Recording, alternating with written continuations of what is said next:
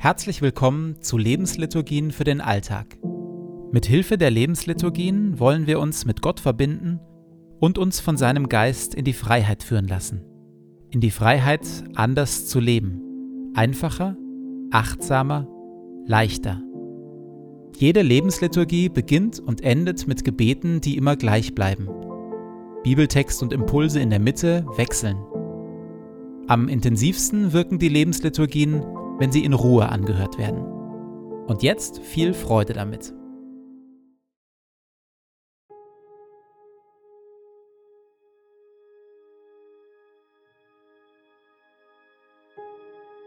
Zu Beginn meines Betens lege ich zur Seite, was mich beschäftigt, und lasse es ruhig werden in mir.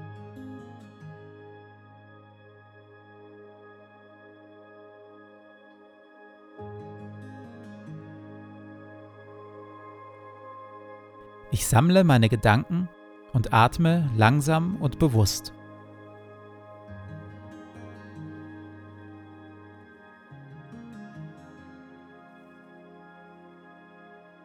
Herr, du bist hier, jetzt.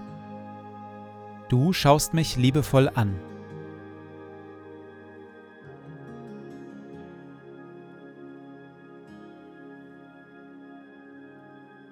Lobe den Herrn meine Seele. Herr mein Gott, du bist sehr groß. In Hoheit und Pracht bist du gekleidet. Licht ist dein Kleid, das du anhast. Du breitest den Himmel aus wie ein Zelt. Du lässest Brunnen quellen in den Tälern dass alle Tiere des Feldes trinken. Darüber sitzen die Vögel des Himmels und singen in den Zweigen.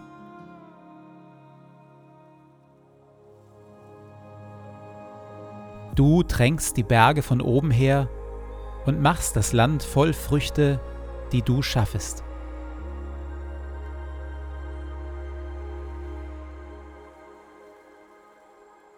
Herr unser Gott, die Welt ist dein in all ihrer Vielfalt und mit all ihren Wundern. Lob sei dir und Dank dafür. Auch ich bin dein. So bitte ich, erfülle und leite mich mit deinem Heiligen Geist, dass ich die Schönheit deiner Schöpfung wahrnehme und auf eine Weise lebe, die deine Welt bewahrt und weltweit zum Segen wird für viele. Amen.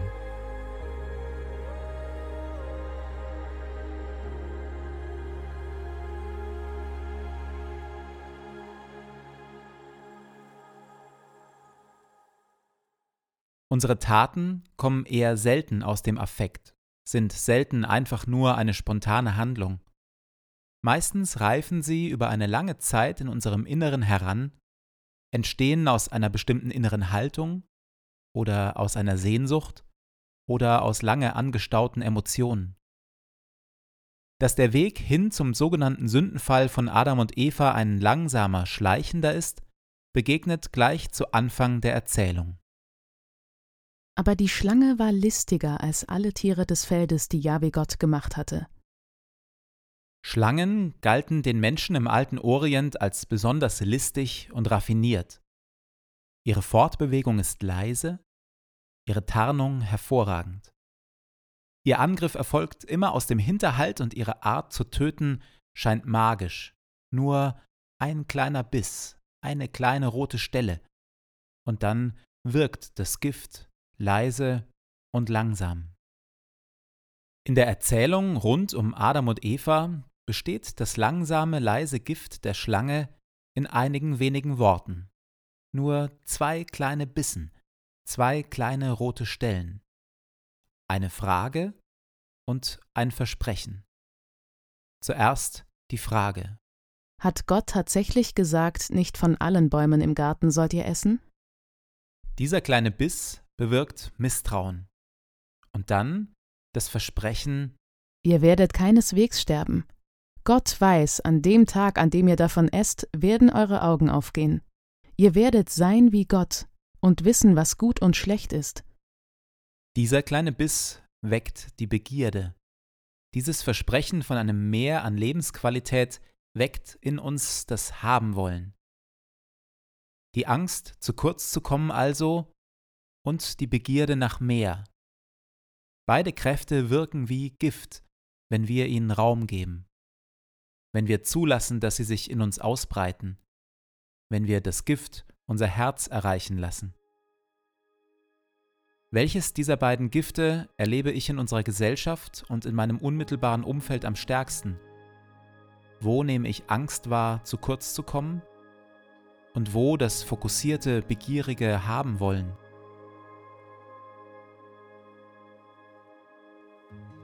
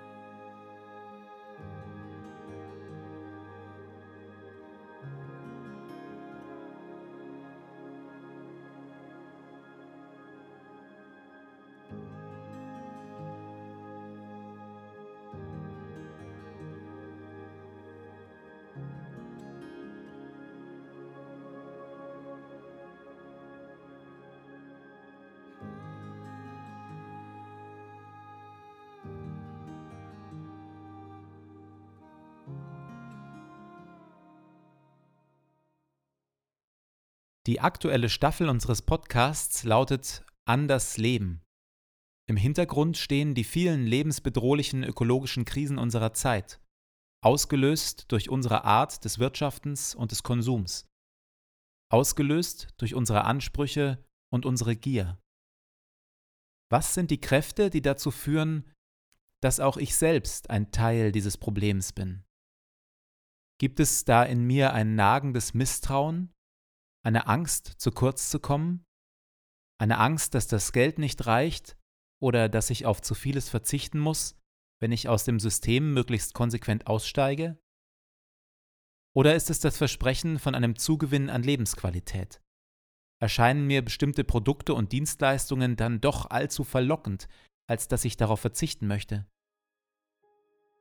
In der Stille schaue ich mit Gott gemeinsam auf meine Motive und auf die Kräfte, die dazu führen, dass ich selbst immer wieder Teil des Problems bin.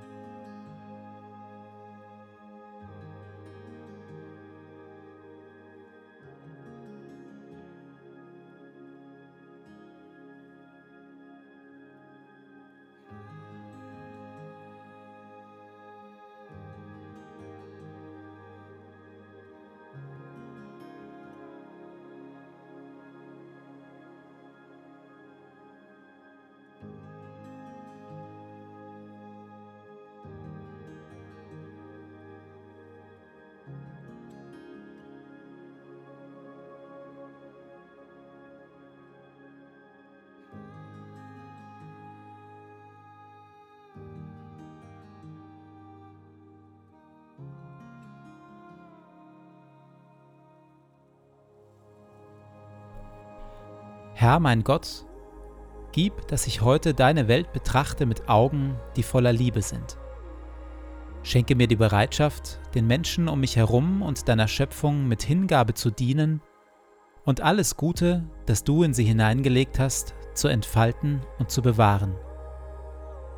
Bewirke, o oh Herr, dass ich so voller Freude und Güte bin, dass alle, die mir begegnen, sowohl deine Gegenwart als auch deine Liebe spüren bekleide mich mit deiner Schönheit, damit ich dich im Verlaufe dieses Tages offenbare.